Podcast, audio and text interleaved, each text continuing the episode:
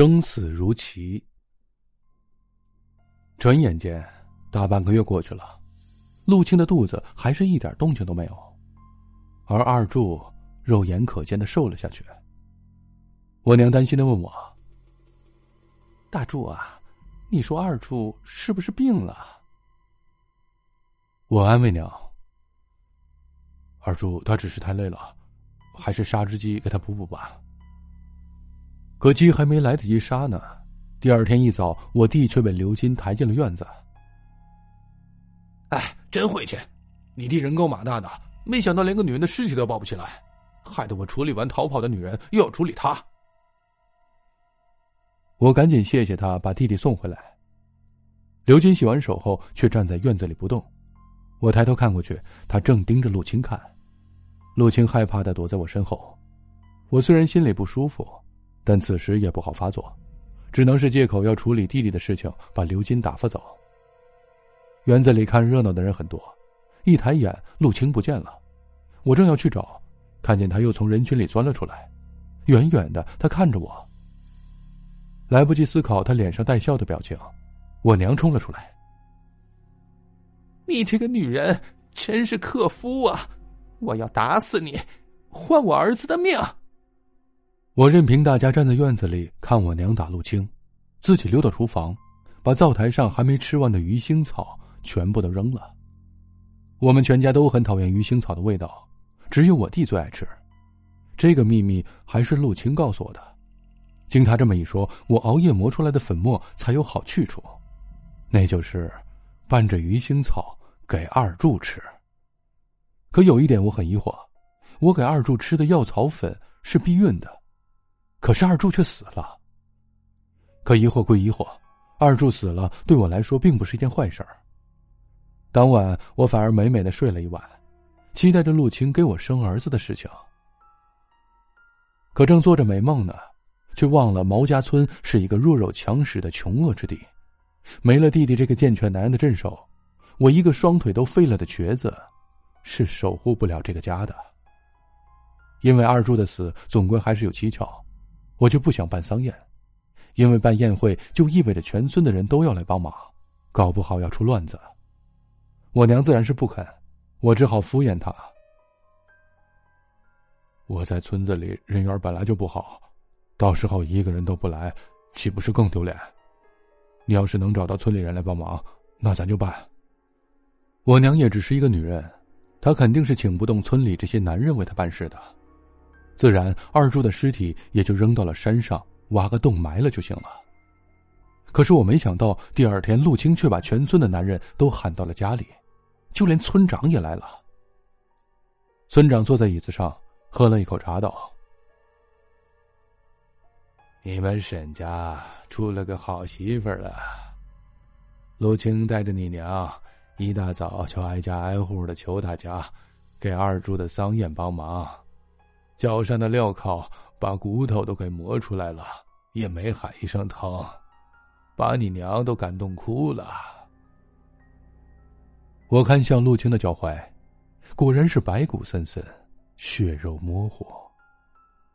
再看到我娘一改对他的态度，泪眼婆娑道：“这孩子话不多，对我们沈家是真死心塌地，亏我之前还不相信他。”这脚镣，以后咱就不戴了。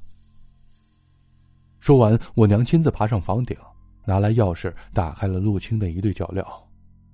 不得不赞叹一句：这钥匙藏的可真是深藏不露啊！陆青没了脚铐的束缚，立刻人就变得轻松起来。他眼睛亮亮的对我说：“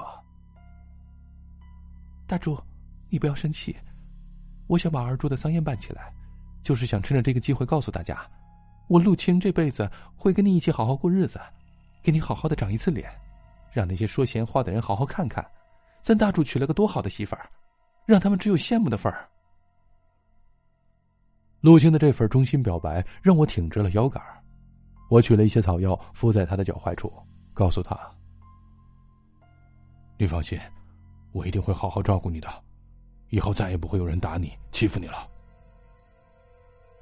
我站起身，陆青的眼里闪过了一丝狡黠，但很快消失不见。陆青的脚踝伤的有点重，我让他好好的待在房间休息。在灵堂撕纸钱的时候，突然来了一个小女孩，她说：“大柱叔叔，我刚刚看到有个满脸麻子的人把你媳妇儿拖到柴房里去了。”我一听，拿起拐杖，急急忙忙的扒开人群。柴房里，刘麻子正对陆青图谋不轨，我气得一巴掌甩到刘麻子脸上，却被他轻轻的一推，倒在了地上。陆青已经吓得连话都说不出了，我爬起来把他拉到房间里，这时候他才告诉我：“大柱哥，我看外面的男人都不像是来帮忙的，像是，像是……”陆青话没说完就哭了起来。等他情绪完全平稳，我才知道，连村长都已经盯上了他。陆青无助的问我要怎么办，我强行让自己冷静下来。告诉陆青，就待在房间里，不要出去。我会想办法的。因为是丧宴，所以主家都是要准备丧酒的。村里的女人自然是没有资格喝酒，只有干活的命。我看着后院的一桶桶酒，心里有了主意。之前用在二柱身上的药粉还剩下很多，只是那东西只有避孕功效，我还需要准备另一种药。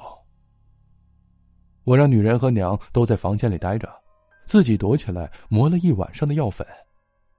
我把药粉撒在酒里，制作了十几桶药酒。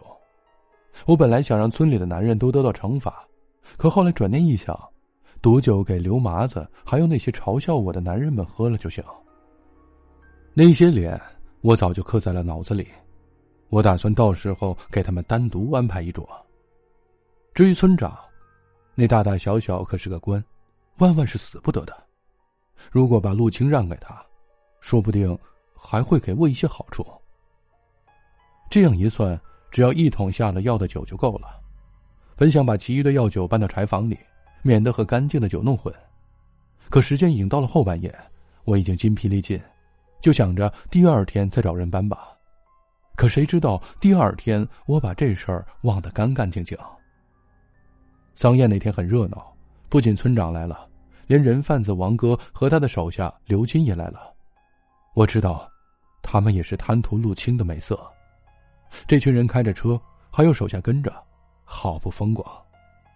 村里的男人见到王哥比见到村长还恭敬，毕竟没有他给村子送女人，咱毛家村早就断子绝孙了。我把王哥、刘金安排和村长做主桌，王哥高兴的拍着我的肩膀。哈哈哈哈还是瘸子有眼力劲儿。要是你这个女人生不出儿子，想换个新的，王哥给你打个折。丧宴开始了，除了刘麻子那桌的酒是我亲自送的，其余的酒我都让陆青给准备。看着他卖力的招待村长和王哥喝酒的时候，我心里默默的对着他说了一句：“陆青啊，对不住了，我终究还是没能做到自己说的要保护你。”陪村长和王哥喝完，陆青开始一桌一桌的劝酒，买来的几桶酒很快就被喝空了。喝了几轮，陆青最后来到我身边，他指着最后的小半桶酒，说要和我喝交杯。青青，我不会喝酒的。女人却不理会，大声的喊道：“大家想不想看我和大柱哥喝交杯酒？”全场男人都兴奋的喊了起来：“喝，喝！”看大家都在起哄，我只好拿起桌上的杯子准备倒酒，却被女人一把按住。是个男人，咱们就用碗喝。我看着盯着我的男人们，闭着眼睛皱着眉头，喝下了一碗、两碗、三碗。就在我吐的稀里哗啦的时候，听见旁边的王哥笑了：“哈哈，大柱啊，你媳妇骗你呢，她一碗都没喝。”而我只感觉头晕的很，身边的声音离我越来越远。恍惚中，我看见身边的人一个个倒下，陆青在王哥的身上搜着什么东西。我伸手去抓陆青，却只抓了个空气。我眼睁睁的看见他上了车，然后车子响起了一阵轰鸣声，车子向着村外开去。陆青，你这个骗子！说好的嫁鸡随鸡，嫁狗随狗呢？骂完女人，我不甘心的闭上了眼睛。